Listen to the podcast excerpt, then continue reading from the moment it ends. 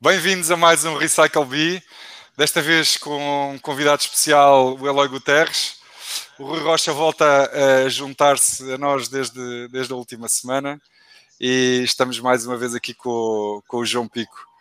Uh, é sempre uma honra receber o, os nossos convidados e eu gostava de dizer que já vamos para o sétimo programa. João, isto tem sido Uh, bastante interessante. Uh, o Francisco não está hoje connosco, mas está a trabalhar em convidados futuros. Portanto, ele foi, foi para o É um formato, é um formato de sucesso ele está em Odd Seixas e o, e o futuro convidado também, portanto acho que vai, vai convidá-lo a, a, jantar em confinamento, ou meio confinado, assim, e por isso uh, é, é, o Pedro Veiga, portanto vamos tra tentar trazer o, o Pedro Veiga da, do Centro Nacional de Cibersegurança. Temos aí também o Sérgio Silva e o João Rodrigues, que também, uh, que também participam em algumas atividades de formação ali com o Fujitsu, penso eu, Rui o João uhum. Rodrigues da, da APDSI, que também tem ligação à APDSI. E por isso uh, é sempre muito bom falarmos de, de, uma perspectiva tecnológica, mas de uma perspectiva uh, da sociedade de informação como um todo, uh, que está aí na ordem do dia com as questões do, do Covid e da, da, adaptação das empresas ao Covid e da população e de, de algumas matérias que, que, nós não sabemos muito bem como é que elas vão acontecer num, num, num curto espaço de tempo. E por isso, antes uh, de mais qualquer coisa, eu vou dar a palavra ao nosso convidado uh, especial, que já fez aqui uns, já deu aqui uns contributos para o programa e, e que nós tentamos sempre que seja o convidado, no fundo, a liderar uh, o programa e depois temos aqui os, os contrapontos chatearem um, um pouco e a estragar do ponto de vista positivo aqui as ideias do Eloy. Portanto, muito bem-vindo, Eloy. Uh, the floor is yours. Muito obrigado, muito obrigado, Ricardo. E uh, é, um, é um prazer vê-los vê a todos. É sempre muito bom falar com pessoas inteligentes né, para, para mudar um bocadinho, às vezes, os hábitos, eu, eu queria primeiro só contextualizá-los um bocadinho, quem é, quem é que eu sou, e, e, e vou já assim um sumáriozinho breve da minha história, que é muito pouco linear. Eu, eu tirei o curso de informática, mas para desgosto para desgosto dos meus pais, eu interrompi-o duas vezes para ir morar para o estrangeiro, tinha um bichinho pelas viagens, e isso provocou, uh, além de, de, deste choque nos meus pais, que demorasse para uns oito anos para terminar. Portanto, eu sou um péssimo exemplo académico. Depois comecei como, como programador, a minha carreira profissional, programador de internet, uh, e, e, e gradualmente fui percebendo que a minha zona de eleição é, é, um bocadinho é o cruzamento de pessoas com tecnologia uh, e fui progredindo para outros desafios. Uh, foi, foi um dos momentos da minha vida mais marcantes uh, é, foi, foi de facto o regresso, o meu regresso de Nova Iorque para Lisboa. Uh, Nova Iorque era, era, tenho uma paixão imensa por aquela cidade, mas tenho um amor profundo por Portugal e tive de voltar. E, e, no início do ano passado, 2019, abracei o desafio de trabalhar como, como freelancer. Tem sido uma viagem de, de aprendizagem incrível.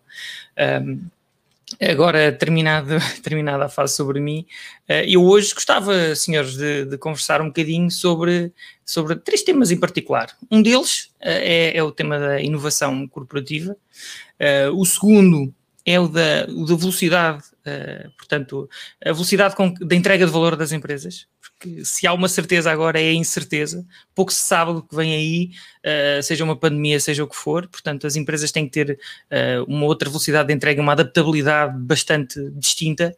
E o terceiro é sobre uh, o, o, novo tipo de gestor que, se, que, que deve existir e, e, novos modelos de gestão, questionar um bocadinho a forma extremamente hierárquica como, como se gerem empresas em Portugal ainda, em Portugal e no mundo, isto não é, não é específico de Portugal.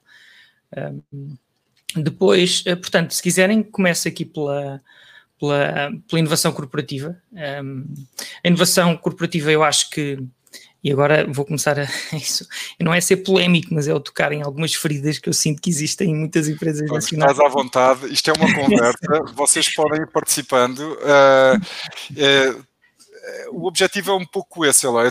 Tu estás à vontade porque uh, há sempre componentes políticas e, e, algumas dificuldades em que nós temos de falar das nossas áreas também porque estamos muito envolvidas nelas. Mas, mas este é um programa para, para nós estarmos à vontade para tentar transmitir um pouco a nossa experiência uh, a trabalhar. E eu tenho aqui algumas perguntas para ti, para o Rui, uh, sobretudo, e também para, para o João, que têm a ver com as equipas, têm a ver com as equipas de, de desenvolvimento que vocês, uh, onde vocês estão muito habituados a, a, trabalhar. Eu também tenho alguma experiência com, com equipas de desenvolvimento, mas eu tenho sempre ali a, aquela concorrência entre as equipas de desenvolvimento de software e as equipas de alta competição, não é? E então tenho aqui alguns desafios para vos colocar, para vocês me darem opinião também do que é que tem sido a, a vossa a vossa experiência é. nesses, nesses desafios, não é? E, e, se quiseres, começamos por aí, é como, é como achas melhor. Portanto, eu, não, eu... não, não, não, não. Tu é que és o, tu és o owner, tu és o owner. O Eloy, o Eloy só, só abrir aqui um parênteses. Uh, nós já abrimos tantas feridas, já fomos comunicados, já fomos contactados pela Direção-Geral de Saúde, portanto, é mesmo para abrir feridas. então vamos lá começar com a primeira. Epá, eu acho que um, há uma severa dificuldade uh, nas empresas. Uh, eu, eu, vou falar agora, vou-me focar muito em Portugal. Posso depois dar exemplos de fora, mas há uma severa dificuldade das empresas em criar as condições certas para a inovação corporativa. Uh, acham que a inovação se faz num vão de escada pá, e se diz assim a uma pessoa: é pá, olha, agora, meu amigo, 10% do teu tempo vai ser para inovação. Portanto, tu trabalhas 7 horas do teu dia a fazer o teu day-to-day -day, e depois numa horinha do teu dia ser inovador. Toma lá, vai lá, vai lá para casa pensar nisso. E a inovação faz assim um bocadinho em part-time. Isso é inacreditável. Isso é impossível. É impossível. Tem que haver três coisas para, para, para a inovação funcionar numa empresa. Uh, chave, diria eu. A equipa tem que estar segregada e dedicada a 100%. Logo, não pode estar a pensar se tem que submeter o relatório X no, na sexta-feira, se tem que fazer o onboarding do, da, da, do funcionário tal na segunda-feira. Não, tem que estar focado em criar coisas diferentes. Ponto. Equipa segregada. A segunda é ter um, um orçamento apropriado porque há muitas empresas que acham que pá, a inovação faz com, com, com, o pelo do cão, acha que, se, que aquilo se. Não, não, pá, pensa, não é? É o cérebro, é, tu usas o cérebro para, para fazer para coisas inovadoras, não é? Não tens que ter recursos, que é isso. Não, esse é o segundo erro. E o terceiro, tem que estas pessoas dentro das empresas, têm que ter métricas de avaliação bem diferentes do restante da, das pessoas, não é? Portanto, não podem ser avaliadas pelo resultado da empresa, pelo lucro que aquela unidade dá. Aquilo vai ser um, um olha, é aquilo que um amigo meu denominava quando ele caracterizava um barco. Um barco é um buraco uh, na água para onde se atira dinheiro. Portanto, o bom não é ter um barco, é ter um amigo que tenha um barco. Uh, e a mesma coisa com a inovação. Portanto, uma pessoa tira para, investe, tira dinheiro para aquele buraco e com a fé, com a fé e com a crença e, com, e, com, e criar condições para que de lá saia a prazo uma ideia inovadora, um novo modelo de negócio, uma nova fonte de rendimento para uma empresa, não é? Uh, e depois, outra, outra das, das, das grandes falências que eu, que, eu, que eu noto é há um foco muito grande nas equipas de gestão, de topo nas empresas, em olhar para dois sítios, para trás e para os lados.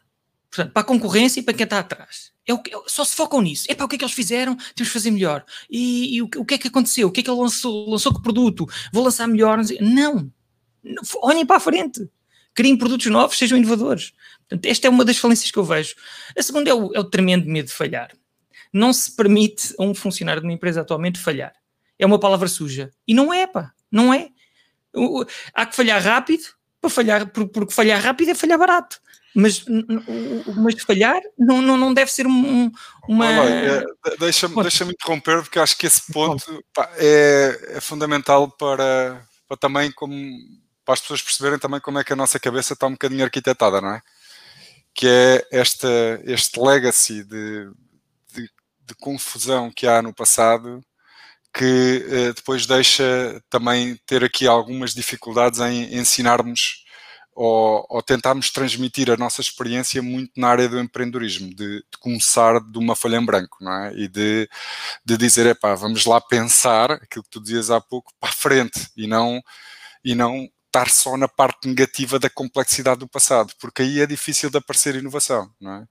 E depois, depois ainda há um outro problema, que é o que é que é inovação, não é? O que é que, o que é que a gente pode chamar de inovação? O que é que é inovação, não é? E só o conceito de inovação dá-nos para vários programas uh, Recycle Bees sobre, sobre o tema, não é? Porque e, e, isso é uma coisa que entronca diretamente com, com este desafio uh, daquilo que eu te queria perguntar, que é Hoje em dia, o que eu acho que a tecnologia tem feito, a tecnologia, uma das coisas que tem feito tem sido obrigar-nos a aprender mais depressa. É a tecnologia que nos obriga a aprender mais depressa. Uh, e eu dou-vos um exemplo disto. Uh, numa equipa de, de programadores, eu, eu, tinha um campeão do mundo, que foi um campeão do mundo que foi, que me foi identificado pelo Rui Ribeiro, que já veio aqui a este programa, ah, e em que ele está a trabalhar numa framework específica de desenvolvimento mobile. Pá, e às tantas aparece o Swift e ele em três semanas levou três meses de trabalho para o Swift. Ou seja, uh, se eu tivesse muitos programadores, ou se eu tivesse, se houvesse uma equipa a trabalhar em cima daquela framework, o gajo tinha arrebentado a cabeça aquela malta toda porque, porque o programa estava escrito, ou a aplicação estava escrita numa linguagem completamente diferente. E vocês sabem o que é que é a aceleração das linguagens de programação hoje. E como é que a gente uh, para também, portanto, já no ecossistema inovador, imaginem que tem, temos equipas, estamos a liderar equipas de de desenvolvimento, como é que nós os travamos e dizemos, malta, isto, a liderança deste projeto é esta pessoa, porque não pode ser outra, e, e é esta, e que vai especificar um novo sistema não é? dentro de um contexto destes onde nós estamos e também da especificidade da equipa de programação, não é? Porque normalmente são, são pessoas uh, inteligentes, uh, muito críticas à volta das, das suas uh, especificidades e das, da sua experiência e daquilo que, é, que são os seus conhecimentos para trás. E aqui volta a entroncar com aquilo que estavas a dizer há pouco, desta dificuldade entre o passado e o futuro, não é? Como é, que, como é que tu tens visto isto a acontecer, portanto, nos projetos que tens acompanhado e nos desafios que tens acompanhado dentro das empresas e da inovação corporativa?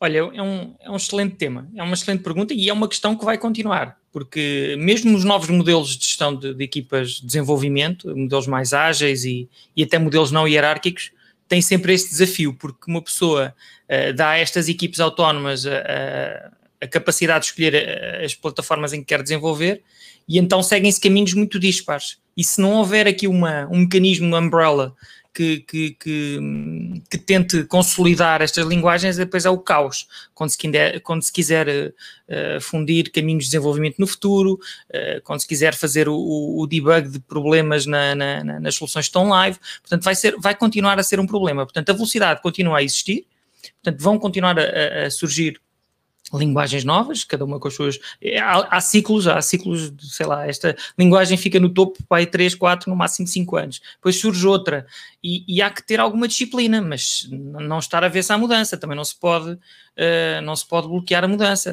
Tem que se dar alguma liberdade, mas com o mínimo de controle. Havia até uma métrica antiga que salvo erro é a Google também, mas a Google é enorme, mas diria, dizia que, portanto, há vários layers de linguagens de programação, mas imaginemos aquelas front-end, aquelas que dão a camada visível ao, ao cliente final, uh, que uma empresa devia ter uma linguagem por cada 2 mil programadores. Portanto, é outra escala, eu entendo, mas é só para mostrar como há sinergias que se podem ter com consolidar um bocadinho as linguagens que estamos a utilizar, porque senão depois é um espaguete de complexidade extra, além da complexidade uh, que o e-commerce ou que a web já, já traz, não é? consoante o, o cada negócio. Uh, portanto, o meu, o meu, a minha perspectiva é essa, não é? Portanto, não negar, mas também manter algum, não é policiamento, mas algum controle, porque senão a empresa é que perde com esta complexidade. Certo. E, olhando, olhando para uma, uma frase uh, tua e com a, qual, com a qual eu concordo bastante, qual é que tem sido a tua, a tua perspectiva de maior sucesso relativamente ao isolamento dessas equipas de inovação? Eu tenho tentado uh, reciclar pessoas, com a ajuda do Ricardo Andorinho também e, de, e dos programas dele. Tenho tentado uh, contratar novo talento para dentro das empresas que me pedem para construir programas de inovação e o onboarding, também ele, com, muitas vezes com o apoio do, do, do Ricardo. Um, qual é que é, na, na, na, tua, na tua avaliação e na tua experiência, qual é que é a melhor solução, a solução mais eficaz para as empresas que agora, neste contexto novo de, de, de trabalho remoto e, de, e, de, e, e da crise pandémica que estamos a, que estamos a, a sofrer, um, qual é que é a perspectiva de maior sucesso para a criação de um bom programa de inovação dentro de empresas que nem sempre têm a dimensão, como tu próprio referiste, uh, de empresas internacionais e que podem se dar ao luxo de, de adotar dogmas e paradigmas de uma linguagem de programação para cada duas mil pessoas, uh, tendo atenção a esse isolamento necessário, que eu concordo com ele em absoluto, uh, mais vale recrutar novo fora, mais vale tentar reciclar as pessoas e isolar as pessoas da própria empresa. Qual é, é a tua opinião sobre isso? É um, é um, é um essa dicotomia. é um bom tema muito interessante. É assim, o isolamento, para mim, uh, torna-se essencial num contexto em que, por exemplo, estás a aplicar inovação ou agilidade, imaginemos, a uma empresa que não o é. E aí, se tu, se tu misturas as pessoas, tens aí sérios problemas porque ninguém os vai entender, ninguém vai entender aquelas novas formas de trabalho. Mesmo em empresas com novos modelos de negócio, tipo holacracia, holacracy, holacracy, aliás, é assim que se diz, uh, em que é um regime aberto, sem hierarquia e tudo mais, pá, é um regime extraordinário, mas quando se relaciona com, com, com regimes mais tradicionais, tem dificuldades. Portanto, se for uma empresa que, que, que está longe de ser ágil, tentar proteger estas pessoas e dar-lhes e dar-lhes espaço para que elas se desenvolvam. Um, portanto, o isolamento aí torna-se essencial. A reconversão, a reconversão é, é, crítica, não é? Portanto, mas é como tu dizes, há pessoas que não gostam da mudança. É, isto é tudo um trabalho muito humano. Gerir a mudança é um trabalho começa primeiro com as pessoas. Tens de perceber se elas têm a mentalidade de, de, mudar, de se adaptar a coisas novas. O que vai ser algo, um instinto de sobrevivência para o futuro. Porque a robótica vem aí, é, começamos agora com os RPAs, com o Robotic Process Automation, mas depois vêm as próximas etapas, e, e, e se as pessoas não se reconvertem em ciclos curtos, pá, vão, porque acabaram os empregos para a vida há, há 10 anos, não é? Acabaram, aqueles empregos dos nossos pais. Uh, agora, uh, temos, esta, temos este desafio de a cada cinco anos vamos ter que nos reinventar, alguns de nós, não é? Sobretudo nas áreas tecnológicas, porque a tecnologia move, move-se tão rápido. Tem que haver mecanismos para isto, tem que haver estruturas, apoio, training, coaching, mentoring para, para, para suportar estas pessoas nesta mudança, porque, é, olha, dou-te até um campo que eu, que eu conheço com muito mais proximidade, que é o mundo Systems, que, é, uh, que eu conheço a, a 360 graus, porque já fui cliente várias vezes, já trabalhei na OutSystems e, e já, fui, já, já fui parceiro. Portanto, eh, o mundo, o mundo OutSystems é, um, é, um, é uma, é uma plataforma onde se podem desenvolver aplicações eh, web e mobile. Uh, e, e, esta plataforma tem uma linguagem low code, portanto, tem pouca programação uh, de tecla, portanto, é muito visual. Uh, e, e OutSystems está num, num, num num caminho de crescimento uh, global uh, e, e, tem um desafio. O desafio é pessoas que saibam programar em OutSystems. Não é? Portanto, uh, e o que é que aconteceu? eu acho que, e não é só no mundo OutSystems, acho que para nós sermos um hub tecnológico e digital, o nosso sistema de educação tem que ser, tem que produzir um outro uma, uma, quantidade muito maior de profissionais, senão eles, eles uh, esgotam-se, e tem que haver mecanismos e escolas e instituições que convertam estes profissionais, tecnologias antigas para novas. OutSystems é um exemplo, há muita reconversão de perfis de outras linguagens, algumas ainda populares, outras não tanto, há muita conversão destas pessoas para o mundo OutSystems, que é uma conversão fácil. Outras conversões são, conversões são um bocadinho mais duras, aquela é mais fácil. E então este é uma realidade. Portanto, há tanta falta de programadores reais nativos que nasceram com OutSystems, ou que saíram de faculdade a programar OutSystems, ou que começaram aqui há muitos anos, que se convertem muitos até às vezes engenheiros uh, químicos, biomédicos, civis, arquitetos. Eu já vi tudo a converter-se para programar em OutSystems e, e, e é uma realidade, tem que ser, porque não conseguimos ter os números suficientes de outra forma. Não sei se respondi à tua pergunta, Rui. Oh, oh, eu acho que sim. Pensar um bocadinho sobre a resposta. Eloy, Eloy, já agora diz-me eh, diz uma coisa. Tu há bocado falavas de, da inovação e do, do medo de inovar. Uh, achas que este, este medo principalmente vem de, de, dos centros de, decisão? E, e, a inovação não pode, sim. tem que ser vista a longo prazo, não é? Um, como é que tu resolves esta iliteracia de inovação nos centros de decisão, nos, nos, nos gestores, nos CEOs, os diretores, uh, porque se nós juntarmos a massa toda das PMEs ou não PMEs de Portugal e continuarmos a, a, a promover este medo, ou pelo menos a, a não, não desfazer este, este medo de, de, apostar na inovação, que está muito ligado também com o medo de errar, não é? O salto no escuro, que é o que tão bem fazem os americanos. Um, como é que nós nos podemos vender como o hub uh, digital, tecnológico da Europa, se não conseguimos uh, ultrapassar uma questão tão humana e tão simples como o medo de falhar e, e, a, e a, já não digo necessidade, eu digo a hiper necessidade de apostar em inovação. É? É mesmo, e tens toda a razão. E, e eu, eu aqui, olha, isto quase que nos faz saltar para o terceiro tema, que era o dos novos gestores e novos modelos de gestão. Eu acho que esta dificuldade em fazer inovação nas organizações depende muito dos modelos atuais. Porquê? Porque as decisões só vêm lá de cima para baixo. E às vezes não é, não é maldade, ou, ou é, é, um bocadinho às vezes falta de visão, ou falta de conhecimento destas equipas de gestão, que não propagam para baixo. Se houverem modelos organizacionais em que estas ideias possam surgir de baixo também, Epá, isto resolve-se, não é? Porque a inovação pode surgir de baixo, trazem esta inovação aos olhos de, de, das equipas de gestão e juntos fazem qualquer coisa, arranjam meios para fazer inovação. É? Portanto, esta complexidade hierárquica, porque há empresas atualmente, oh, João, que entre o decisor e o executor tem 4 a 7 níveis, meu. Há bancos e seguradoras e empresas antigas, 4 a 7 níveis entre a pessoa que manda lá em cima e a pessoa que executa cá em baixo. Há uma completa desconexão. Até, até empresas da IT, não é? Até em empresas do IT.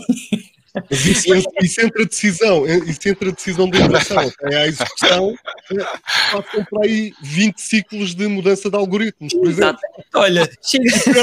E perto quantas oportunidades de negócio, não é? Epá, e é o tempo, exatamente. Era uma andota que era, era, uma, era tal, uma empresa que andava há um ano a pensar como é que havia de entrar no, no, no Facebook. É uma coisa tão estúpida quanto isso.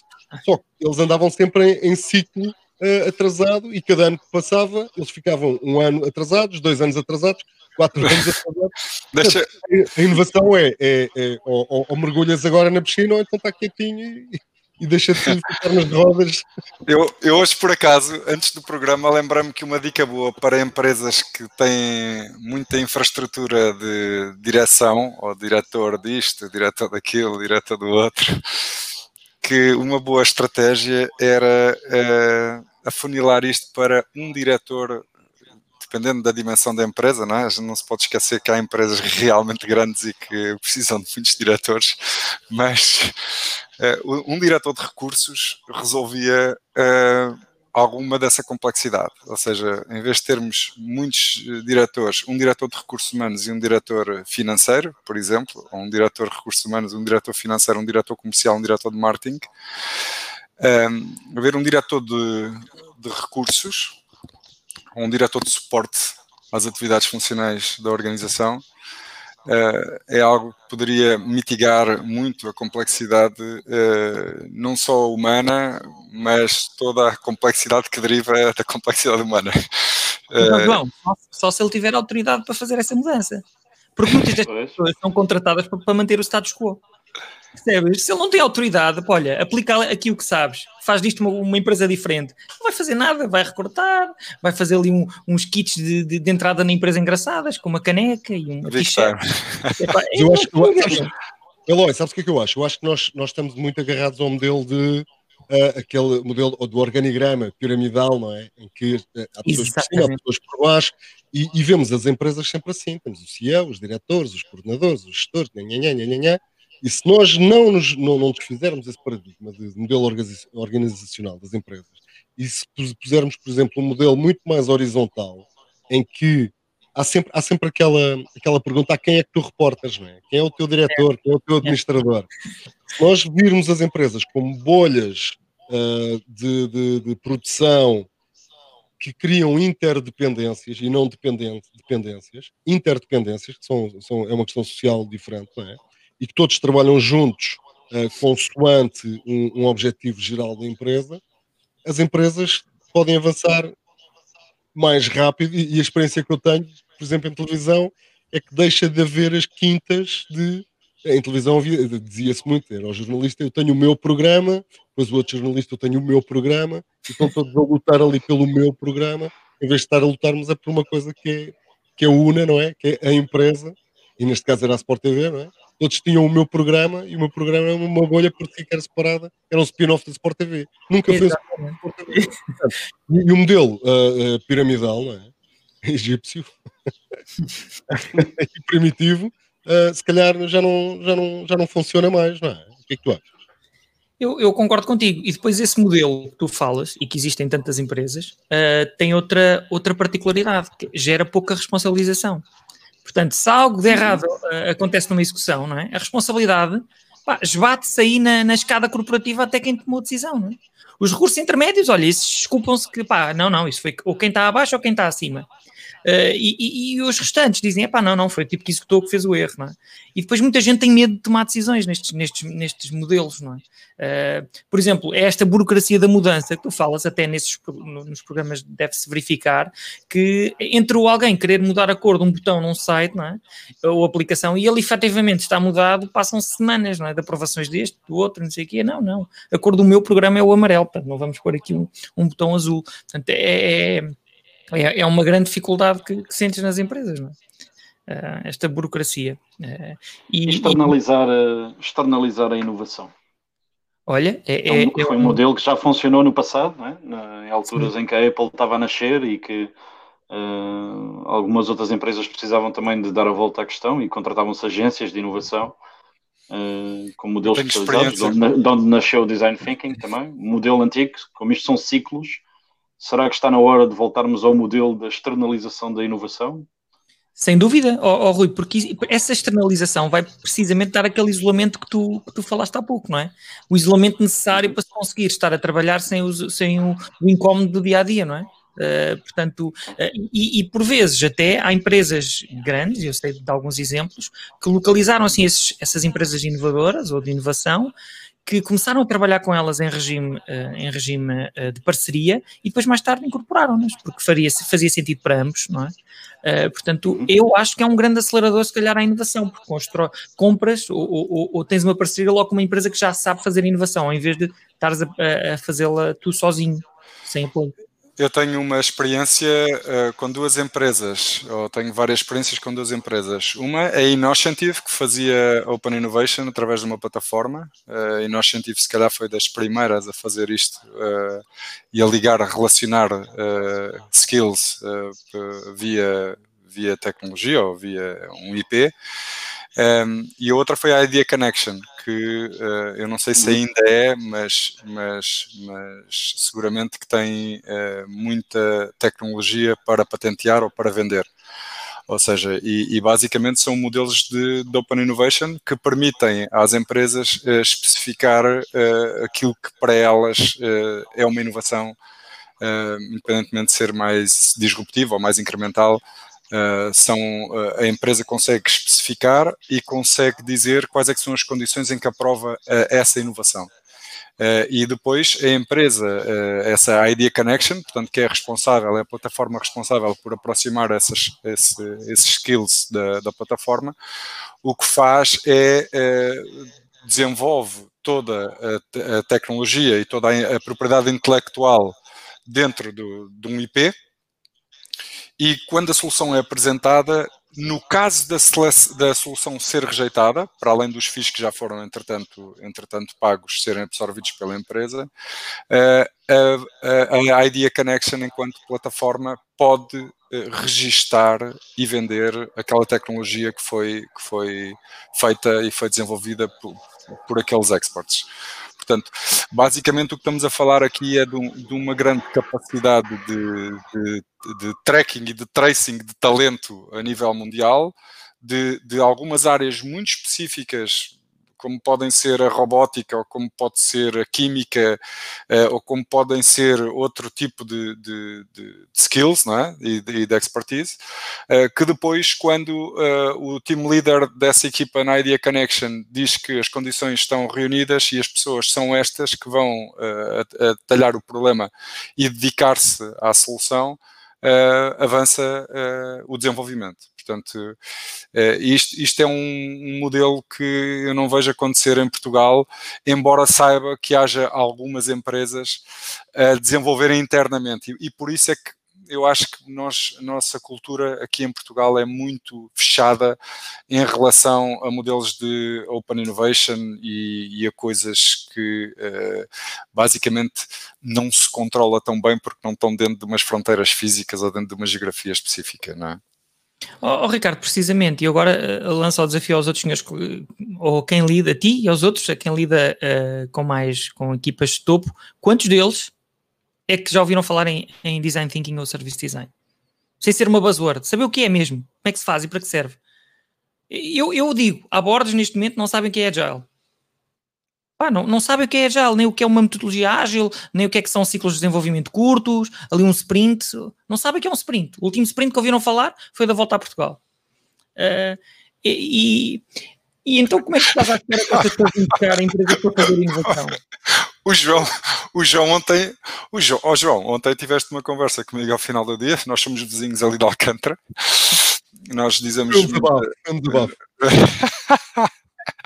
Foi um debate sobre a volta a Portugal. Nós, aliás, temos uma campanha de atração de talento para Alcântara, que é o Quem Espera Sempre Alcântara.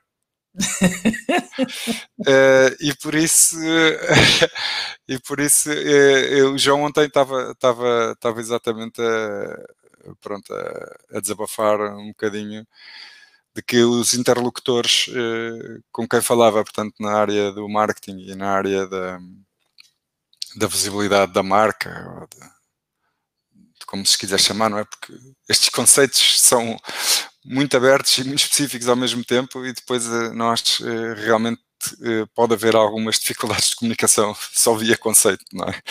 E isso é mais não uma... É, não, é só, não é só isso, é, é, há, há, coisas abstratas, mas o, o, o, que me incomoda muito ainda na parte profissional, isto, a frase que eu vou dizer em si já, já, é uma contradição, na parte profissional é haver muitos achismos, não é?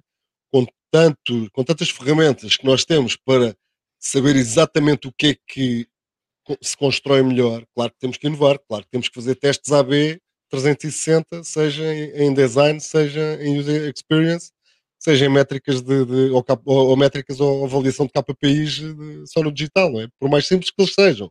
Portanto, essas métricas destruíram completamente o achismo. Ah, eu acho que isto fica melhor. Está bem, achas prova, não é? Dá-me dados.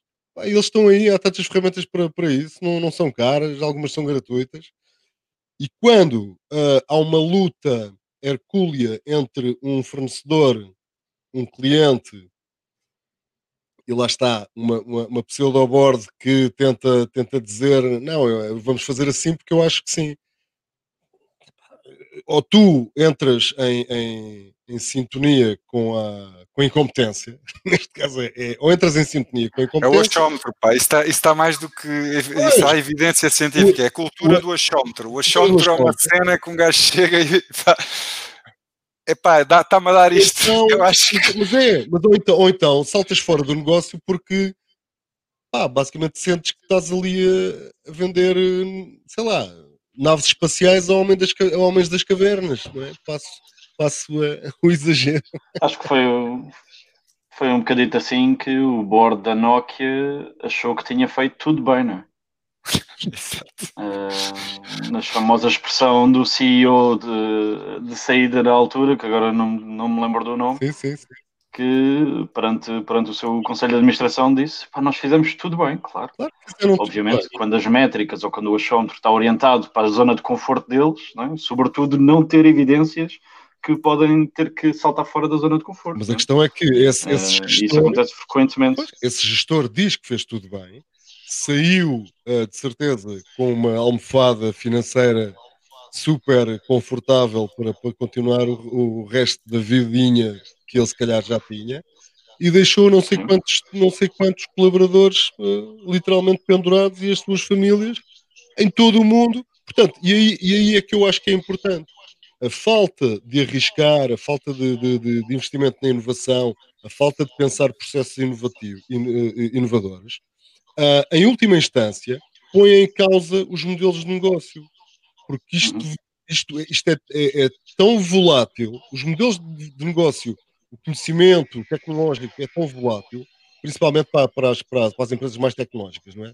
Eu acho que uma fábrica de sardinhas será uma fábrica de sardinhas daqui a 10 anos, provavelmente com mais robotização, inteligência artificial. Uh, uh, agora, quando nós, quando nós falamos em empresas que querem repensar a tecnologia, repensar o digital, avançar, inovar, se não atuarem em conformidade com a velocidade do, do, do, da revolução tecnológica, que já é impossível, é impossível nós estarmos sempre uh, a atuar uh, para o nível de evolução tecnológica que estamos. O que eu costumo dizer é que é impossível fazer marketing digital de 2020 para 2020. As empresas fazem marketing Todas as empresas que eu vejo a fazer marketing digital estão a fazer marketing digital, se calhar 2015, 2016.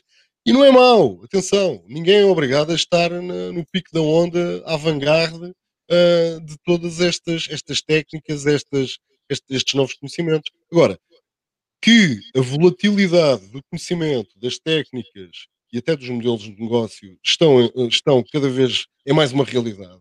Eu acho, acho que é mais uma realidade. E se as empresas não atuarem em conformidade com a revolução tecnológica, com a digitalização, com a inovação, uh, às vezes podem ser abstrações, mas nós mais à frente até podemos destrinçar estes conceitos, põe em causa não só uh, uh, postos de trabalho, como a sobrevivência destas empresas, exatamente como aconteceu com a Nokia. Uh, vou-te vou passar a bola a partir do, dos modelos de negócio, porque eu na universidade também tenho alguma responsabilidade de explicar o que é, que é um modelo de negócio aos, aos alunos e, e é difícil esta, esta questão da das, das novas gerações e de, de, como é que, de como é que se arquiteta um modelo de negócio na cabeça de um, de um jovem Uh, ou, ou, como é que se explica agilmente também a um jovem o que é que é um modelo de negócio e como é que, como é que eles podem arquitetar sozinhos um modelo de negócio, não é? Um, ehm, e que tu bem referiste e brilhantemente colocaste ali nas tuas notas para, para o programa de hoje. Portanto, eh, nós estamos aqui, eu, eu, eu, muitas vezes digo, e é nisso que eu acredito, uh, que o conhecimento, tal e como nós uh, fomos confrontados com ele, uh, é uma coisa que já não, já, também já foi, ou seja, já, já não há volta a dar, ou seja, os alunos já não vão ler os livros todos e os alunos já não vão consumir os livros. É? Os livros que nós, que nós lemos e que os nossos pais ainda leram melhor do que nós. É, a desmultiplicação da informação é uma coisa que cresce a uma velocidade estonteante e os números estão aí, as métricas estão aí, dos uploads que são feitos para, para a net todos os dias e da, e da velocidade que se está a duplicar o conteúdo uh, em toda a internet. Um, a minha questão é esta, isto é, é, uma das bases pelas quais eu decidi fazer, eu, com o João, este, este programa, uh, tem a ver com a transferência de conhecimento. Portanto, eh, eh, nós temos que eh, acelerar a forma como nos educamos, nos reeducamos e nos continuamos a atualizar se queremos fazer parte do, do próximo futuro do trabalho, é? porque há, aqui um, uma grande dificuldade nas empresas mais técnicas em descobrir especificidade técnica, enquanto recrutadores de talento, e por outro lado há uma divergência colossal uh, de jovens que uh, não sabem muito bem uh, em que é que querem apostar nas suas vidas. E, portanto, esta, este, este grande entrave, que acho que é das, das, primeiras vezes que nós estamos a sentir isto com uma brutalidade como aquela que estamos a sentir, não é?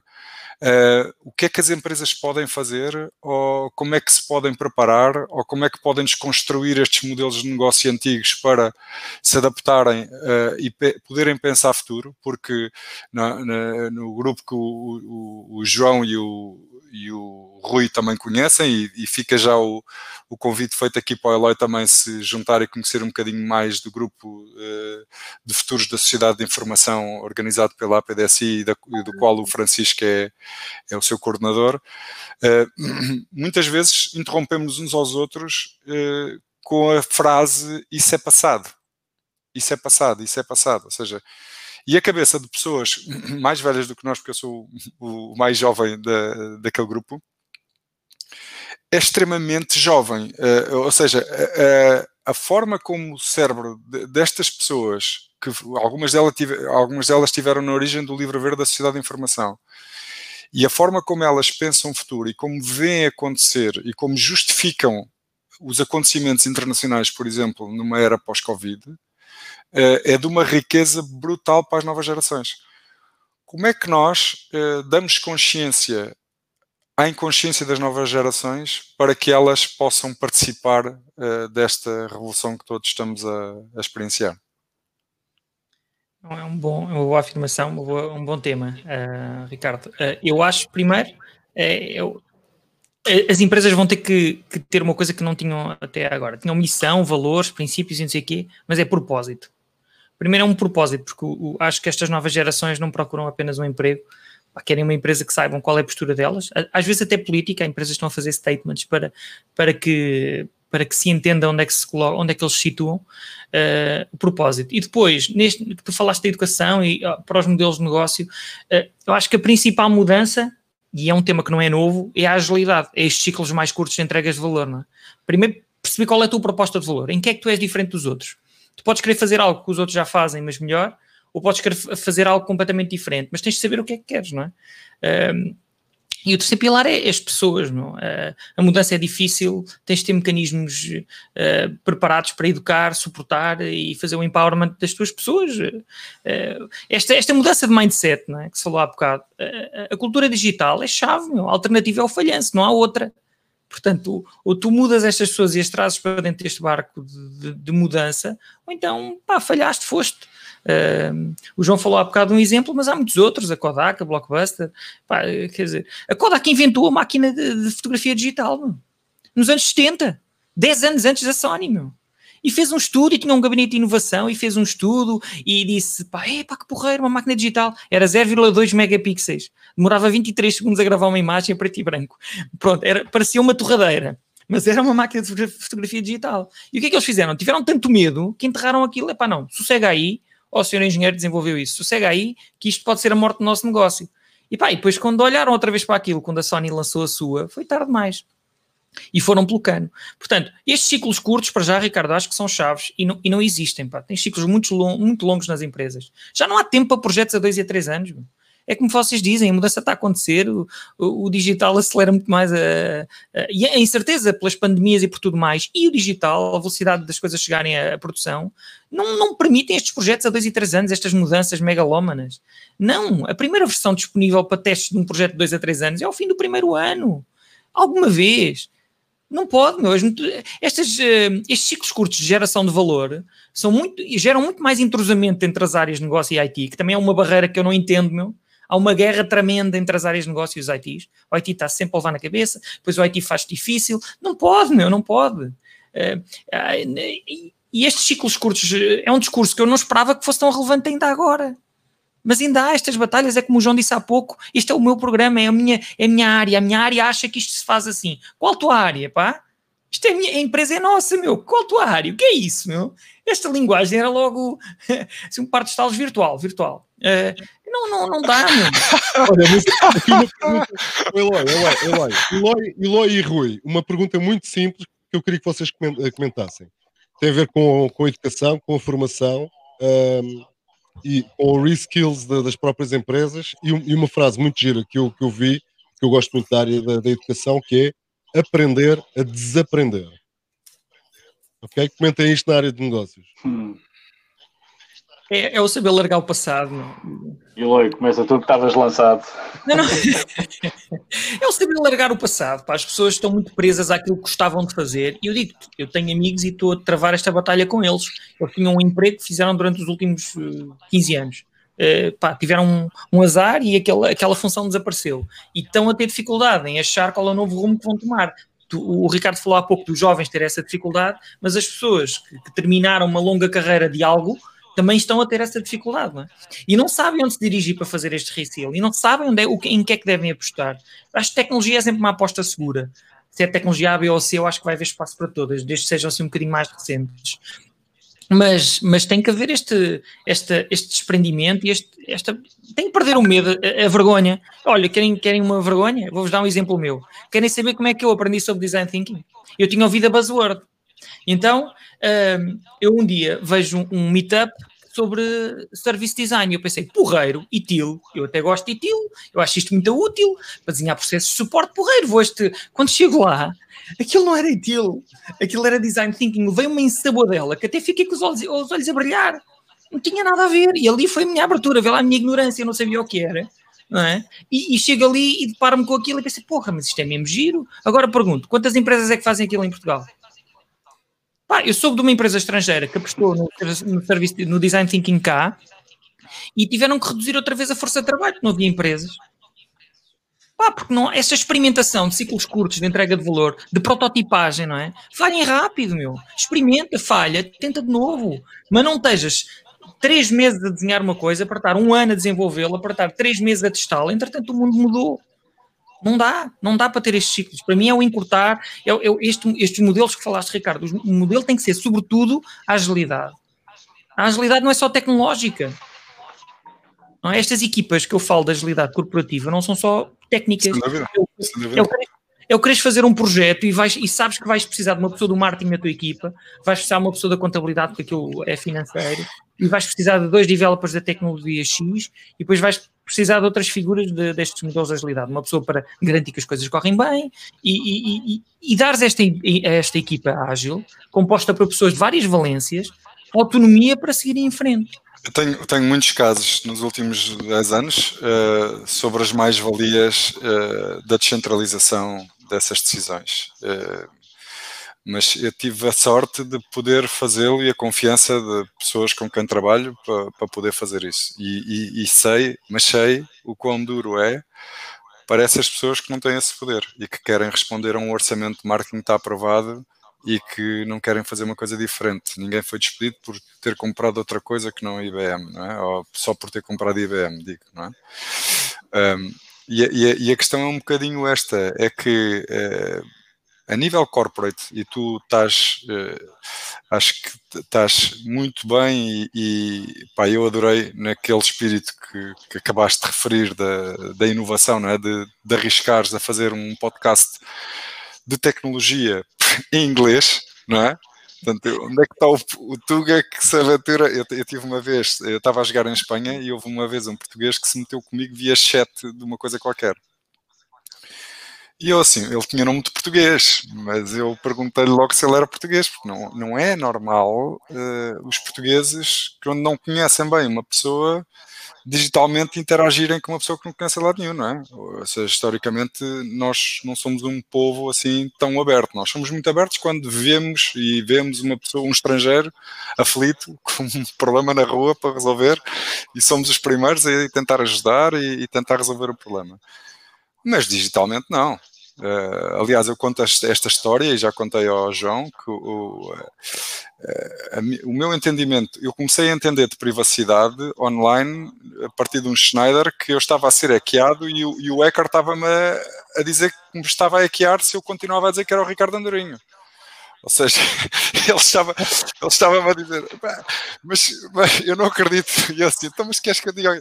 Eh, lembram-se do Mirk, lembram-se do Mirk, tu já és da geração do Mirk, não é? Ah, mas o Mirk possibilitava injetar qualquer coisa lá para dentro. E, eu, e ele dizia-me, epá, olha que se continuas a dizer que és o Ricardo Andorinho, eu rebento com a tua máquina. Pá, eu comecei a perceber que ele estava a falar a sério. Eu assim, pá, mas vais rebentar com a máquina. Pá, ou seja, isto é um bocadinho. Esta experiência, eu tinha 18 anos, uh, 19 anos, uh, mudou-me muito a cabeça uh, em relação aos temas da segurança informática. Uh, muito. Uh, e, e, pá, e, isto, ao dia de hoje, é algo que eu já não consigo saber onde é que está a confiança das pessoas porque cada pessoa tem uma, um entendimento muito diferente daquilo que faz online. É? O próprio, o, aliás, o, o, próprio Snowden diz que o, ele online, portanto, tinha várias identidades e vários nicknames, não é? mas aquilo que ele publicou e aquilo que ele foi ver que publicou de, uns tempos depois, ele próprio tinha problemas de aceitar, aceitação, aquilo que tinha publicado antes, não é?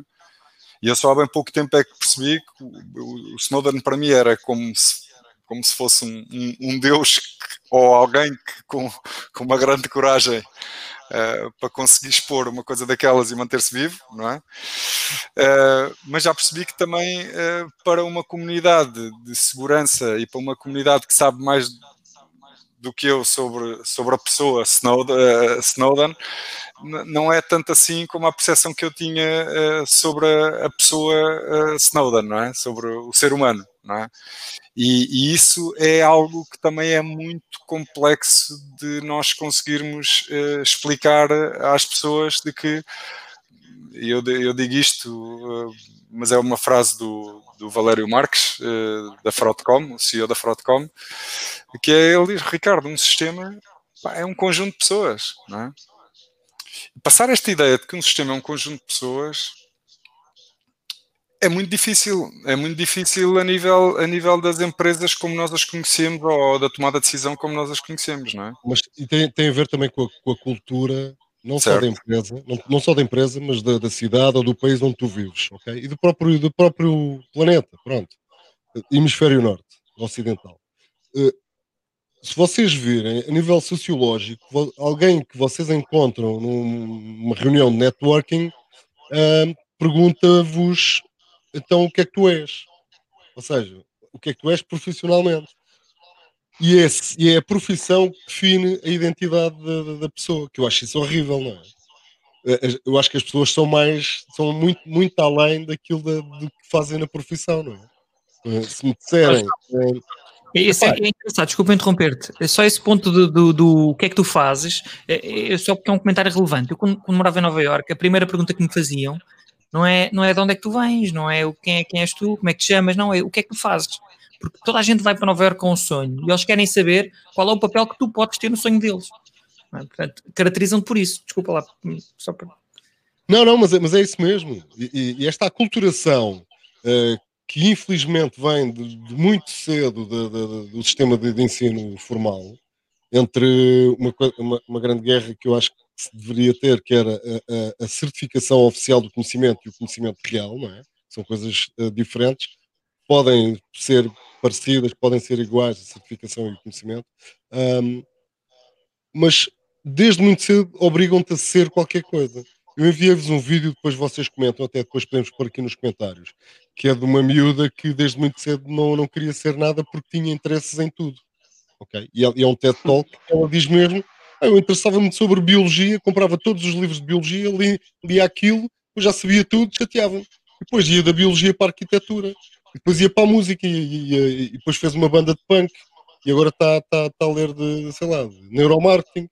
E quando ela lhe pergunta o que é que tu és, aos 4 anos, ela dizia, pá, aos 4 anos o que é que tu és é fantasia de, de, de, de carnaval, não é? Quer ser bombeiro, ou fada, ou, ou astronauta, ou polícia.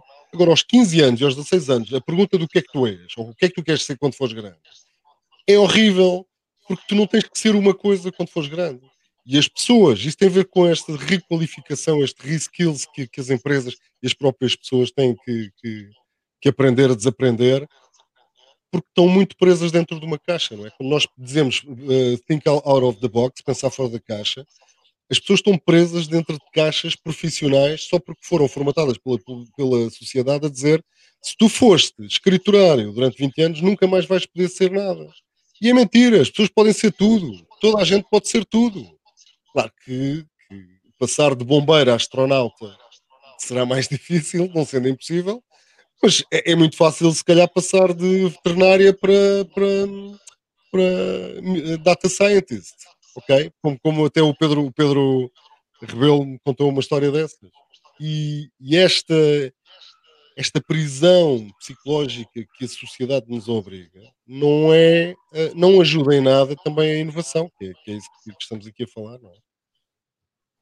Sem dúvida, e acho que a mentalidade das empresas também perpetua isso eh, porque continuam a contratar. Eu acho que. É assim, eu, por exemplo, se eu agora quiser ir vender o que seja, vender, eh, sei lá, vinho, que é uma paixão, imagina que eu queria ser vendedor de vinho, e eles vão ver o meu currículo, eu tenho 20 anos de carreira no IT, pá, tu vendi vinho, tu nunca vendeste uma garrafa de vinho, não podes ser um bom vendedor de vinho. Errado! Não sabem lá se eu tenho a paixão, a entrega, o amor, eh, a empatia. Aliás, tens um, Tens um grande, tens um, um, grande exemplo disso, que é o Gary Vaynerchuk, não é? é de, que é de uma família de vendedores de vinho e que o que fez foi digitalizar. O Gary Vaynerchuk é quem é hoje, não é? Porque digitalizou o negócio dos pais, não é? Portanto, o que ele sabia fazer era vender vinho. Não, não estava. e não gostava. E, e, e, depois enviou uma, viu, num, viu um tweet de um cliente, que era um bom cliente da, da loja dele, isto é uma, uma história contada já, já tem um tempo, uh, viu um tweet sobre os, os Cavaliers da NBA, sobre uma equipa qualquer da NBA.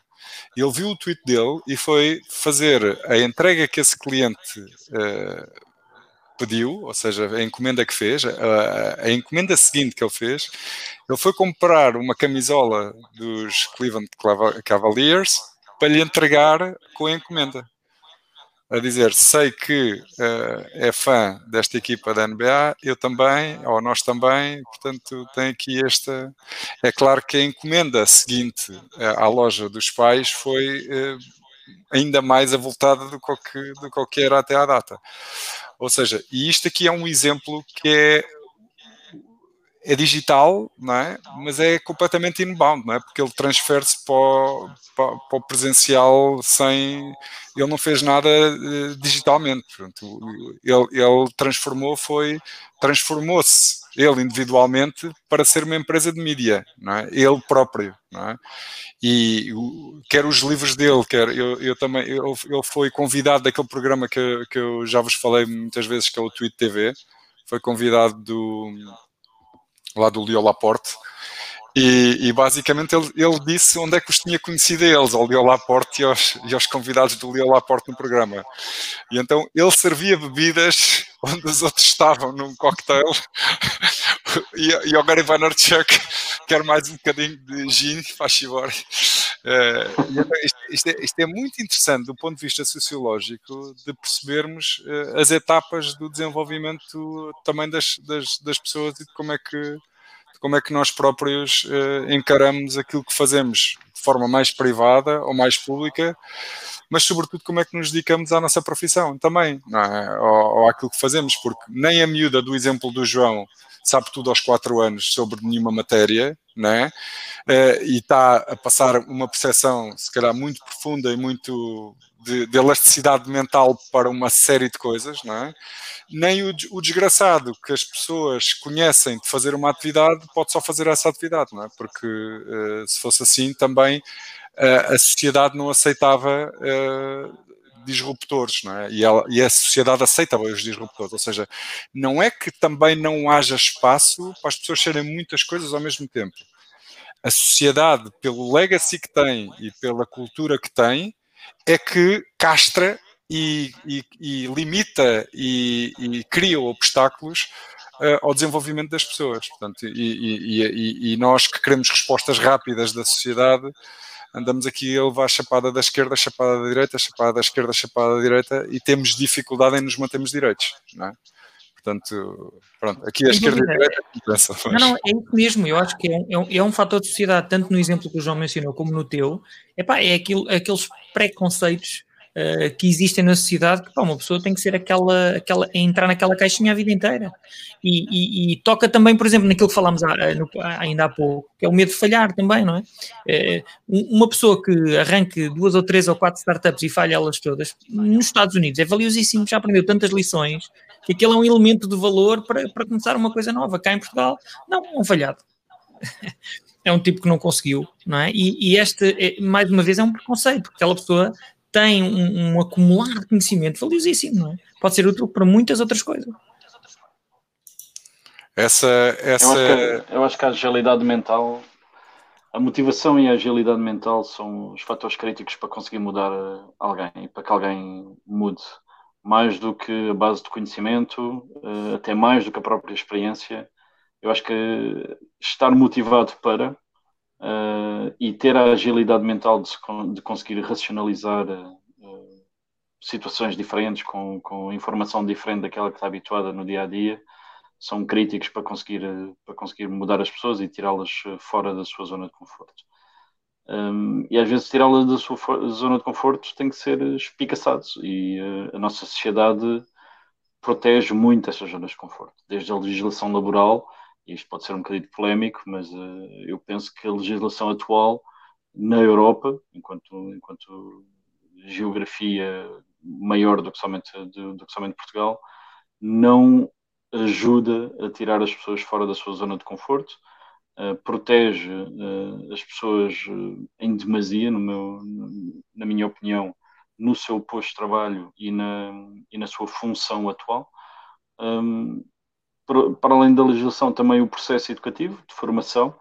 Um, eu tenho uma experiência um bocadinho diferente, mas a maioria das pessoas, em determinada altura no seu, na sua fase educativa durante a adolescência, escolhe um caminho, logo ali, e por isso começa uh, a sua castração formal uh, na educação, uh, ou deixar de ter algumas disciplinas ou concentrar-se noutras. E por isso a sociedade enquanto um todo está orientada para essa especialização e por vezes dificulta a entrada de inovação dentro das organizações.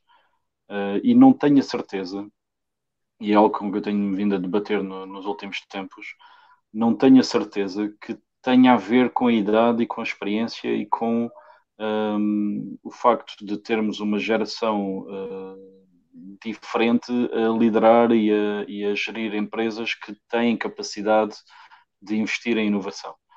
Um, porque ultimamente, e nos últimos, nos últimos anos, eu tenho continuado a trocar bolas e a debater-me com uh, pessoas um, ignorantes e irresponsáveis ou seja, pessoas que alegam ignorância e por não saberem, não conhecerem um determinado tema, não querem arriscar em investir nesse tema, e pessoas que alegam não responsabilidade, porque fazem parte de um conjunto e essa, essa equipa ou essa empresa é que assume essa responsabilidade, e enquanto não houver essa iniciativa, não há motivação, e enquanto não houver motivação, não se consegue mudar grande coisa, por muito ágeis e por, muito, por muita base que, de experiência e de conhecimento que as pessoas tenham. E por isso, para tentar responder um bocadinho à pergunta do João, eh, eu diria que reciclar pessoas sim, eh, e reciclando o número certo de pessoas motivadas e com espírito ágil dentro de uma organização, consegue-se que as restantes sejam obrigadas a sair da sua zona de conforto e também elas a serem recicladas. E por isso, olhando para a essência, eu diria motivação e agilidade mental. Tudo o resto vai atrás. Eu conheço uh, pessoal da IT que se formou, preparou, uh, viveu e respondeu à pergunta quem é que tu és? Sou um programador durante a vida toda uh, e que hoje são agricultores. eu próprio uso como expressão, estou mesmo cansado disto, eu queria era ser carpinteiro. e por isso, havendo motivação e agilidade mental, acho que toda a gente tem capacidade para mudar e para se reciclar. Plenamente de acordo. Muito bom. Sem dúvida, sem dúvida. Deixa-me deixa só pôr aqui mais um tema aqui em cima da mesa que é, que é para mim é uma psicose social e corporativa de não contratar pessoas acima dos 40, 50 anos, ok? É tabu. Uh, como é que nós podemos deitar? Nem todas as pessoas com 40, 50 anos são competentes e são bons profissionais mas como é que o mundo corporativo uh, entrou numa tradição de deitar fora tanta experiência acumulada de vida? Principalmente, vamos, vamos, vamos agarrar aqui no exemplo fictício de, do senhor X, que tem 50 anos, tem 30 anos de experiência uh, num, determinado, uh, num determinado ofício, seja ele técnico, manual, de, agricultura, de, de engenharia, de medicina, e porquê que vamos deitar fora uh, esse conhecimento, não o contratando, servindo só, servindo-nos, uh, apoiando-nos só nesta decisão o fator idade. E idade não é nada mais do que uh, cronologia de vida, não é? Um, tem, tem alguns, algumas ideias ou alguns Oh, João, olha, isso para mim vai bater num tema que eu acho que é uma das falhas da gestão atual, das, dessas pessoas que tomam a decisão de contratar essas pessoas é uma completa insuficiência de soft skills. Tem zero empatia. Não sabem avaliar uma pessoa, o real valor de uma pessoa pelo diálogo, uh, em perceber o que, é que, o que é que de facto elas podem trazer de riqueza à sua organização. Epá, são os gestores que, como tu disse, se calhar foram X anos técnicos, achavam que, que subiram a gestores porque, porque ganhava-se mais, não é? porque é o driver principal, vou ganhar mais, vou ser um gestor. E depois perde-se um, perde um mau técnico, ganha-se um mau gestor, e depois este gestor vai ter, vai ter decisões que são lesivas para a empresa. E essa é, um, é, um, é uma delas, não é?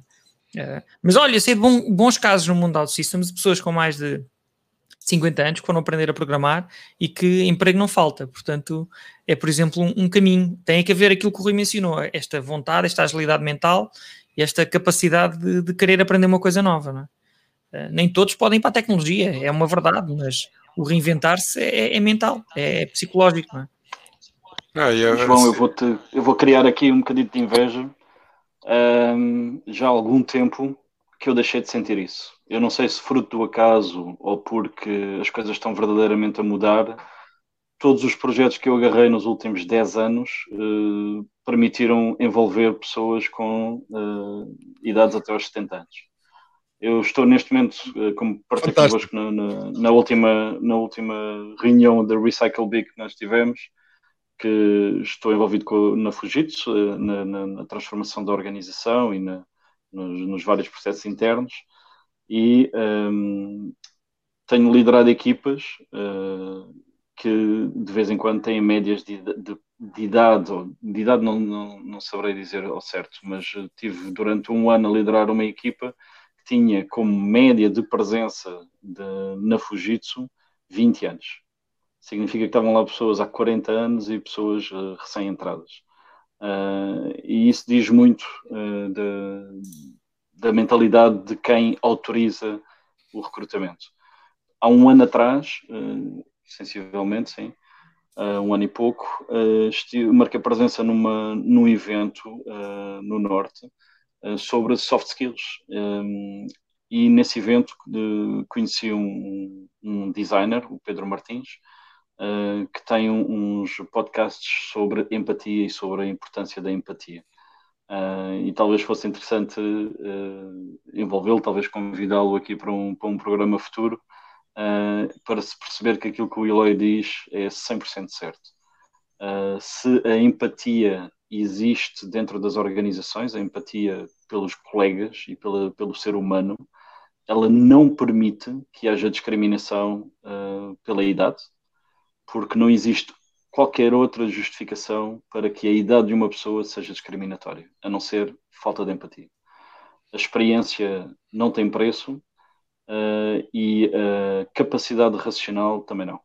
E a capacidade racional cresce quanto mais background, mais experiência e mais vivência as pessoas têm, e por isso descartar um profissional exclusivamente por causa da sua idade é um erro que felizmente eu já não tenho vivido uh, nos últimos anos, mas também não sei dizer se é uh, exclusivo do, do meu networking direto uh, ou se é um estigma da sociedade que está a desaparecer. Bem, fantástico. Fantástico. Deixa, deixa-me deixa só, deixa só dizer aqui uma coisa, até porque há aqui um, um, um, comentário que tu devias ler para, para, para discutir, mas só, só para dar aqui um exemplo. Eu já li. Deixa-me só dar aqui um exemplo. Uh, e vou dizer aqui uma coisa muito pouco, muito pouco sexy. Nós estamos a aumentar a idade de, de reforma.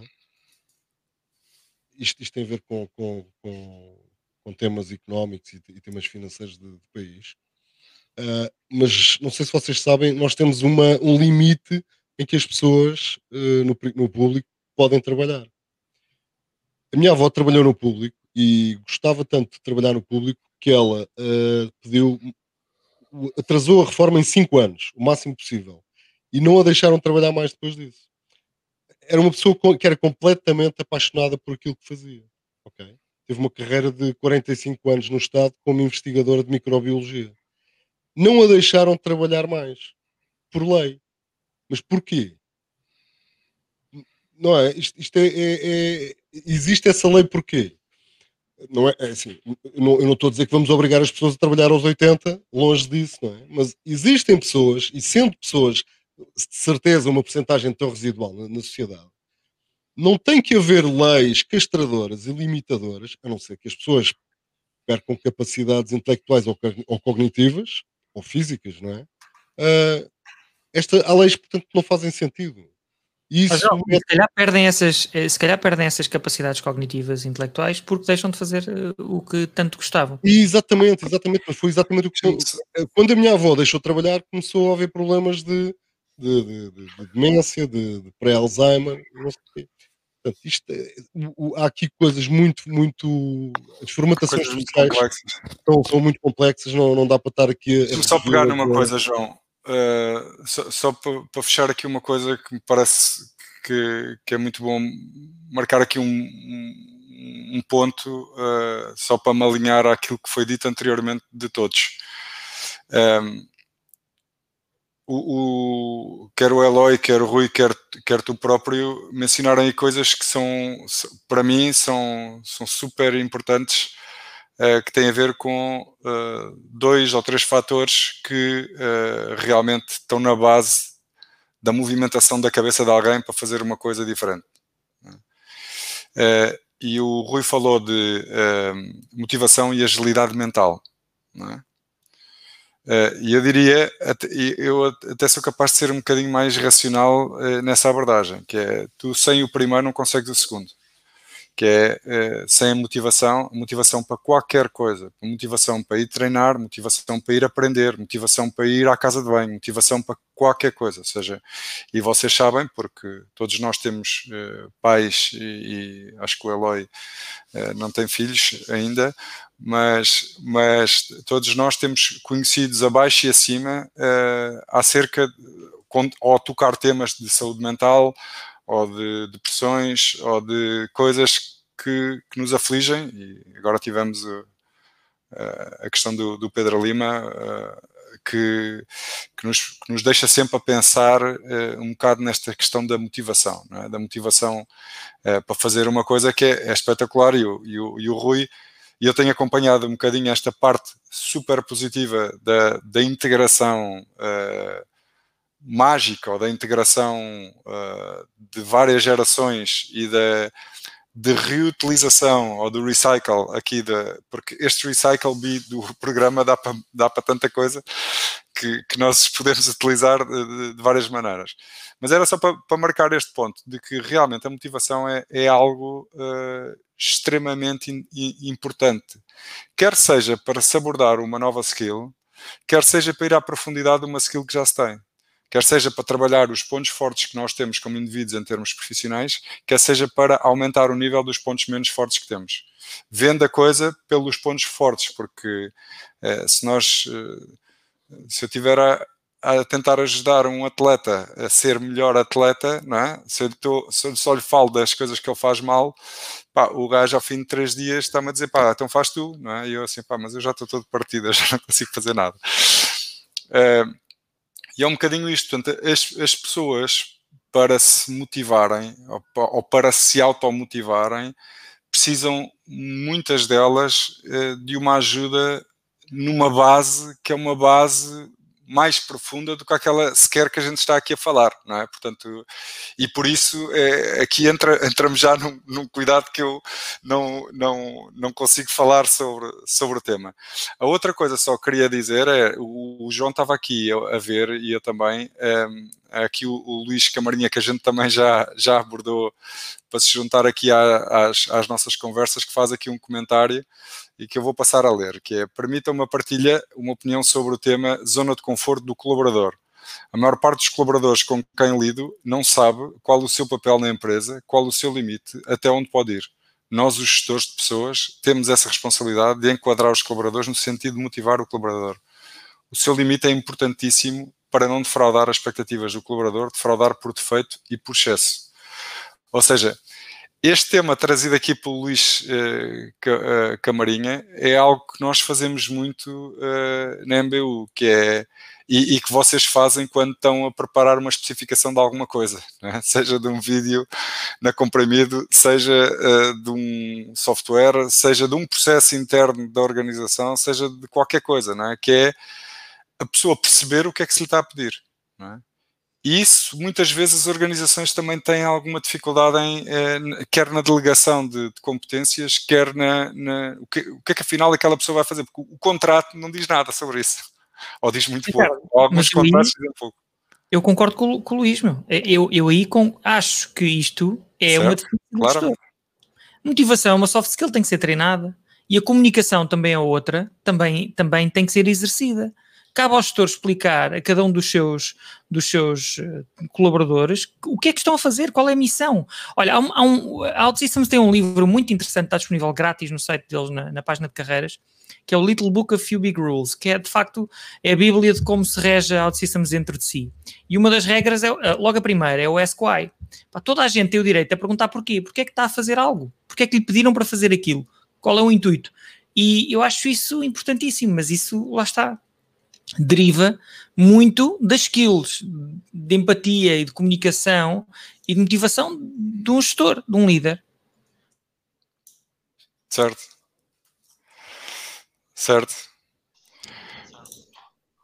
Por, por vezes não é fácil é conseguir explicar corretamente, e aí a comunicação joga, tem um, tem um, tem, é um fator decisivo, porque é que as pessoas têm que ser colocadas dentro de uma caixa para poder sair dela.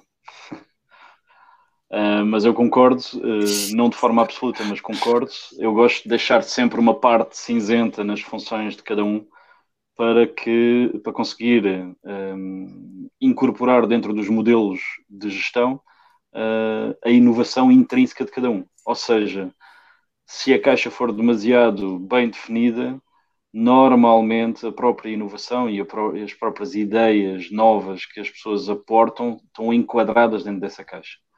Se as funções não ficarem completamente definidas e houver uma parte voluntariamente deixada uh, assim num blur, uh, eu tenho menos, uh, tenho mais pureza nas ideias e tenho menos uh, filtragem, digamos assim, ou funilagem das ideias em prol de um determinado objetivo. Mas sem dúvida nenhuma que partir a visão às fatias, aos, post-its, Uh, e tê-las bem presentes na, na, no dia a dia de cada um é crucial uh, e definir qual é que é o aporte esperado de cada um para esses post-its é, é, é, fator de sucesso, digamos assim. Uh, é um fator crítico sem o qual não se consegue atingir o sucesso. Mas deixar zonas cinzentas tem funcionado bem para mim. Nas equipas com as quais eu trabalho, deixar essas zonas cinzentas tem funcionado eu bem. Eu acho que é, que é vital. Implica uma gestão complexa, não é? Eu acho que é vital, mas uh, há pouco, quando dei a opinião, tem a ver com mais com o dia a dia e menos com a, com a distribuição da função. Ou seja, uma coisa é uma especificação, já dentro de, de, um projeto ou dentro de uma equipa design thinking, que tu sabes o que é, qual é o teu papel dentro daquela equipa e vais ajudar a formatar uma solução. É? Outra coisa é o, o que é que está pré-definido na tua função. E aí eu concordo em absoluto, porque até para a, a, função respirar, até para a pessoa respirar, não é? Uhum. Para a uhum. pessoa não se sentir que está ali, epá, eu agora dentro desta empresa só vou fazer isto e é com um martelo e eu tenho que martelar 200 vezes ali, não é? Portanto, eh, e isto cada vez mais, ou seja, é importante haver cada vez um, uma, na minha opinião, uma, uma amplitude maior dessa flexibilidade do colaborador, para o colaborador também sentir uh, o, a para também se sentir motivado a liderar ele o, o próprio processo individual dentro da, da sua colaboração. Ou seja, oh, Ricardo, acho... desculpa interromper-te, essa autonomia para o colaborador uh, escolher o que, o que, faz às vezes existe naquele regime que eu falei há pouco, algumas empresas já começam a utilizar, que é Holacracy. Portanto, é um sistema não hierárquico, a responsabilidade é distribuída apenas há, há roles, há papéis, não é? E cada pessoa com esse papel tem associado uma, uma série de responsabilidades. Se a pessoa acha que é um, imagina que é, um tecno, é uma pessoa de tecnologia que acha que pode dar uma praninha no marketing, vai falar com esse círculo de marketing e vai dizer, pá, eu gostava de participar aqui. Que atividades é que eu posso desenvolver convosco? E vai acumulando na sua função, é, é, é custom made. Ela vai escolhendo aquilo que, além do que tem que fazer, o que é que quer fazer. De acordo? E, e só o limite é ela própria. Certo. E estes regimes têm esta. E se põe uma grande peso, responsabilidade e organização aos gestores e aos líderes, se calhar é que eles fogem, por isso é que eles fogem sete pés disso. E lá está, a destruição do sistema piramidal da, da, da organização e a organização em sistemas mais agile de, de, de, de clusters de, desenvolvimento por projeto, em que não são clusters fechados, mas abertos, em que uma pessoa, como tu dizes, pode ir do desenvolvimento ao marketing, às vendas e, e, e à própria inovação, percorrer vários circuitos estando uh, alocado a um dos clusters, pode ser realocado em outro cluster ou pode fazer também uh, a ligação, como, como se fosse a linha guia para o desenvolvimento, porque senão as ideias, as, as ideias potenciadas ou não potenciadas pelo modelo organizacional piramidal não deixam que uma boa ideia da base chegue ao CEO e o próprio CEO pode, pode nem, nem sequer dar conta disso e haver CEOs que até têm pena que essas ideias não tenham chegado lá em momento certo para não serem desenvolvidas e melhorar o modelo de negócio. Exatamente, João. E olha, digo-te mais, imagina, o, o, o Rui Rocha há bocado falou da, do tema de até empresas tecnológicas têm estruturas bastante formais. Eu digo, um, imagina um técnico numa empresa tecnológica que tem uma ideia, ele tem que falar ao seu coordenador, tem que falar ao seu manager, tem que falar ao seu head, tem que falar ao seu global head, tem que falar ao seu director, depois tem que falar ao seu VP, tem que falar ao senior VP e depois chega ao C-level. 11. é Como é que em empresas grandes ou com uma estrutura deslocalizada, que não estão todos na mesma, na mesma sala, em que a pessoa pode diretamente ir falar com o C-Level e que há essa liberdade, há empresas em que não há, onde é que isto num regime distribuído é possível? Onde é que há inovação aqui das bases? Não há. Certo. É, é, muito, é muito difícil, mas, mas eu posso dar um exemplo uh, um bocadinho similar ao da Fujitsu, porque as empresas globais eh, têm desafios globais, não é? E, e, ao terem desafios globais têm que fazer uma, uma adaptação da sua infraestrutura às várias culturas dos, dos, dos países. É? e, esse, e esse é um desafio quando tens muita gente e quando tens uma cultura social muito dispersa, porque tens gente de toda, com todos os perfis psicométricos e com todas as, as culturas e com todas as experiências possíveis. Eh, tu, o desafio passa a ser um desafio um pouco diferente, que é tu não podes achatar demasiado porque tens o, o legacy e tens as jurisdições geográficas, por um lado, e a legislação que tens que cumprir dessa, dessa própria indústria, e, e por outro lado tens a própria cultura de, de, dos, dos, dos, dos, clusters ou dos países, dos países filhos, não é? Dos, dos, dos países filhos. E, e, eu tenho aqui um exemplo uh, que, que, é muito perto, por via da Alexandra, que é uh, a questão da, da Roche. A Roche é uma empresa tecnológica, também, ou seja, a Roche é uma empresa global, é uma das maiores empresas farmacêuticas do mundo, se não a maior. Uh, há umas, há, há, acho que há duas empresas que competem uh, americanas com, com, a Roche em termos de, de dimensão, mas a agilidade que, a, que esta empresa tem uh, em relação à forma como protege o talento, valoriza o talento e distribui um modelo ágil é, real, é realmente um, um, bom exemplo de como é que se, dentro de estruturas muito grandes e de estruturas muito pesadas, eh, como é que se consegue ganhar uh, agilidade, não é? Um, e depois só, só aqui referir a nota do Luís Camarinha, que ele, uh, ele, ele é específico, mas o, o, primeiro comentário dele deixou-nos aí para um sentido, mas o, o o sentido que ele queria dar um bocadinho ao comentário dele tem a ver também com a autonomia e com o controle e a flexibilidade para medir o seu sucesso. Ou seja, a empresa ter um modelo, quando eu vou, vou ler o que, ele, o que ele escreve, não me refiro às funções, mas ao enquadramento do colaborador num target com um espectro flexível para o colaborador poder medir o seu sucesso. Ou seja, é, é aqui já estamos a entrar eh, num, numa área quase de avaliação de desempenho e de performance eh, muito específica eh, dos colaboradores. E entramos em conceitos que se calhar ainda são mais inovadores para os colaboradores e para as empresas, não é? Que, é, que é como é que nós medimos a performance da empresa, não é? Como é que nós estamos a medir a, a performance das empresas portuguesas, não é? Para onde é que olhamos? Para onde é que os boards estão a olhar para medir a sua performance? É só para indicadores financeiros? Tem indicadores qualitativos? Têm o, o quê? Para onde? Para onde é que elas estão a olhar? Eu conheço algumas, mas não estou longe de conhecer uh, aquilo que é eh, a média, portanto, das empresas portuguesas, ou da, mesmo que seja da pequena e média empresa portuguesa. Portanto, não, não, não estou em condições de arriscar isso. Mas sei que estamos muito presos ao passado, não é? Em termos genéricos, estamos presos a aos, à documentação emanada pela contabilidade, estamos presos à capacidade do controle de gestão em oferecer reporting que seja confiável para eh, as decisões eh, e a agilidade de decisões de gestão. Estamos dependentes também dos silos verticais de informação e de poder dentro das organizações que acedem a essa informação antes de outros e servem essa informação uh, de acordo com expectativas também mais proprietárias. Portanto, uh, estas são as realidades que eu conheço, portanto, mas acredito que haja BIs e haja Oracles e haja, e haja SAPs desta vida e haja ferramentas de gestão e de, e de business intelligence que consiga uma grande transversalidade já de comunicação e de reporting para, para, para a organização.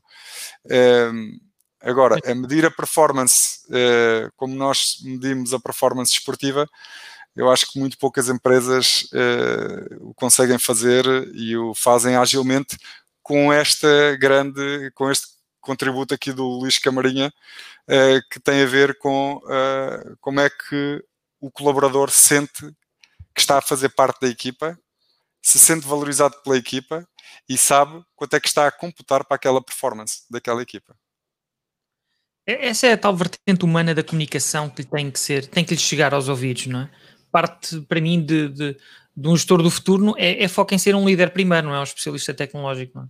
é saber contratar, motivar as pessoas para, irem, para se juntarem ao seu barco, saber fazer a ponte entre estas áreas de negócio e a tecnologia e comunicar. E, e sobretudo agora com as equipas remotas que trazem novos desafios, não é? Que é, que é a falta de comunicação, a falta de alinhamento, as, as diferenças socioculturais por ter equipas distribuídas. E depois também nota que estas métricas, ah, eu, eu conheço administrações que dão muita importância ao índice de satisfação dos colaboradores, epá, e conheço outras que são puramente guiadas pelo mercado. O mercado está à espera dos teus números de crescimento, não quer saber do teu índice de satisfação de cliente, quer saber quão rapidamente tu estás a crescer na geografia X ou Y. Portanto, o mercado exige às empresas que se foquem nisto também, não é? Cabe à empresa ter esta, este propósito de querer fazer um mundo melhor, de querer foco nos seus colaboradores. É um bocado a máxima que eu adoro do Richard Branson. Eu não, eu não me foco nos meus clientes, eu foco nos meus uh, employees. Portanto, se eles estiverem felizes, o meu cliente está feliz, de certeza. Portanto, depois depende do teu foco, da tua liderança, essa, essa orientação da empresa. De acordo.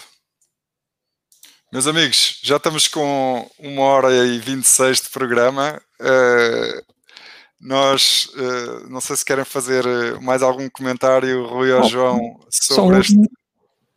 Rui João, eu já falei demais, eu só queria fazer um último apelo. Falaste há pouco do meu podcast, que, que, que arranquei com muito carinho.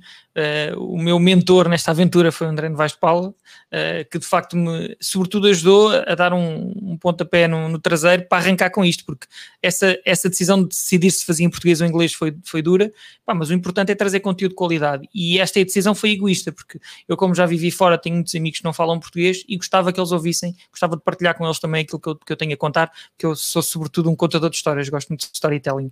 Portanto, era só, é só dar esta nota. Vão ouvir Spotify, Apple Podcasts Espetacular, eu já ouvi, recomendo. Uh, e, e, o, André, o André é nosso amigo e, e há de estar aqui também connosco uh, no, no Recycle B. Ele já, já disse aqui um olá a todos.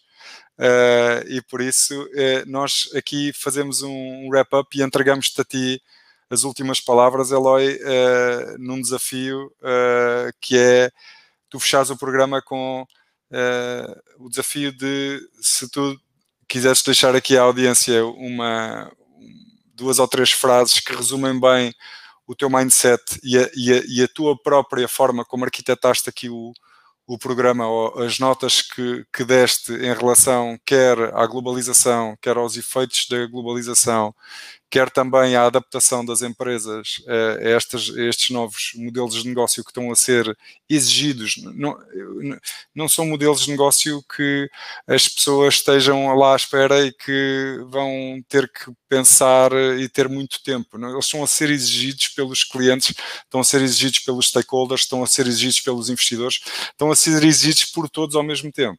Portanto, e daí essa, dessa urgência. Portanto, eu podia ter aqui um wrap-up, uma conclusão e que, que seja uh, boa como nota final de sumário de, de mais um Recycle B. Uh, e agradeço que lá está ao, ao Rui uh, estar aqui connosco mais uma semana e se calhar vai se tramar connosco porque nós vamos, vamos continuando a convidá-lo para, para se juntar aos próximos programas. Muito bem, eh, obrigado pelo convite antes, outra vez, uh, obrigado por estar aqui, adorei, adorei conversar convosco e estarei sempre disponível. Um, acho que a minha nota final é, é humana, eu, eu, gosto de pensar nas pessoas como o foco de tudo, de qualquer mudança. Um, a tecnologia é só às vezes uma buzzword, é um, é um enabler, não é, não é o objetivo, o objetivo é, são as pessoas para mim. Um, e, e, e, está muitas vezes no fim das, da lista de prioridades de uma empresa. E, mas ouso dizer que é o mais importante, sobretudo nestas transformações digital que tanto, digitais que tanto se ouve falar. Mudar é difícil, Uh, então, eduquem as, as vossas pessoas, apoiem, capacitem-nas. Uh, muita formação, e não é só hard skills de programar isto ou aquilo, é mesmo soft skills como desfrutarem melhor o seu tempo, como terem, uh, sentirem mais motivadas, como falar com os outros. E essa mudança de mentalidade é que é essencial para o vosso sucesso. É? A cultura, como eu disse há pouco, esta cultura digital uh, é a chave, a alternativa disto é o falhanço. Não, é? não tenham medo de falhar, no entanto, não tenham medo de falhar, arrisquem, façam coisas que nunca fizeram antes, nem que comecem pequenino, façam no vosso tempo o Rui falou há pouco de, de áreas cinzentas, eu, eu, esse conceito eu, eu por acaso chamo-lhe de, de, white space, é, pá, é, é, motivar as pessoas para que nos seus tempos presentes de tarefas, mesmo durante o dia de trabalho, mesmo a, a, no tempo da empresa, a fazerem coisas que gostem, que, que sintam que, que, possam fazer a diferença na empresa, para trazer esta inovação para dentro.